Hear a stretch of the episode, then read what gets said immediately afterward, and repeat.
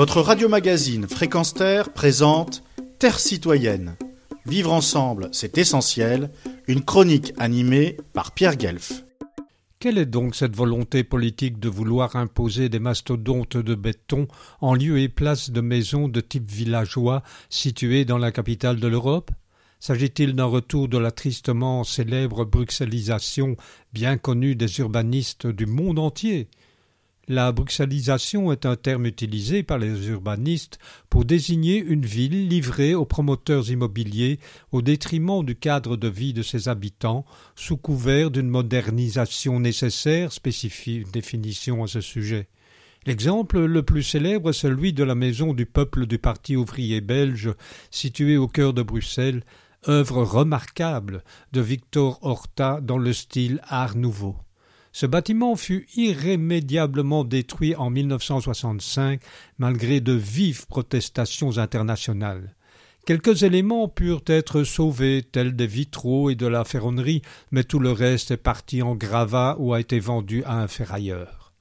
Le bâtiment avait été inauguré en 1899 en présence de Jean Jaurès et fut remplacé par une tour de vingt-six étages portant le nom de l'entrepreneur qui, selon des sources fiables, était de mèche avec des politiciens impliqués dans d'autres démolitions, reconstructions du même genre.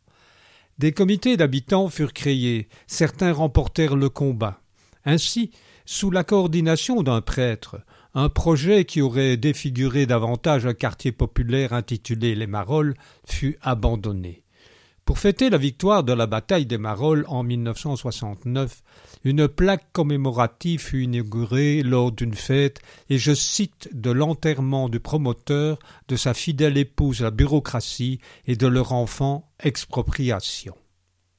Ce rappel était nécessaire pour illustrer de nouveaux combats livrés dans la capitale de l'Europe car, malgré d'indéniables progrès en matière de respect de l'environnement et du patrimoine édictés par la région bruxelloise, euh, l'un des six gouvernements belges avec quarante-huit ministres au total, il semble que la bruxellisation remet le couvert dans certaines communes, cette fois au nom du modernisme et d'une prétendue approche écologique. Un exemple concret se déroule depuis de longs mois à Olué-Saint-Pierre, l'une des dix-neuf communes de la région bruxelloise, chacune ayant ses barons locaux s'accrochant à leurs prérogatives. Bref, des maisonnettes situées dans un quartier de style village vont être rasées et remplacées par un immeuble que les citoyens ébahis ont immédiatement baptisé immeuble paquebot. Ils se sont regroupés en un collectif dit du chien vert, fort de centaines de citoyens qui a directement manifesté son opposition à pareil projet pharaonique. Leur combat est clair et net. Non à ce mastodonte et oui à cette maison neuve tout en maintenant les jardinets et un petit parc y attenant.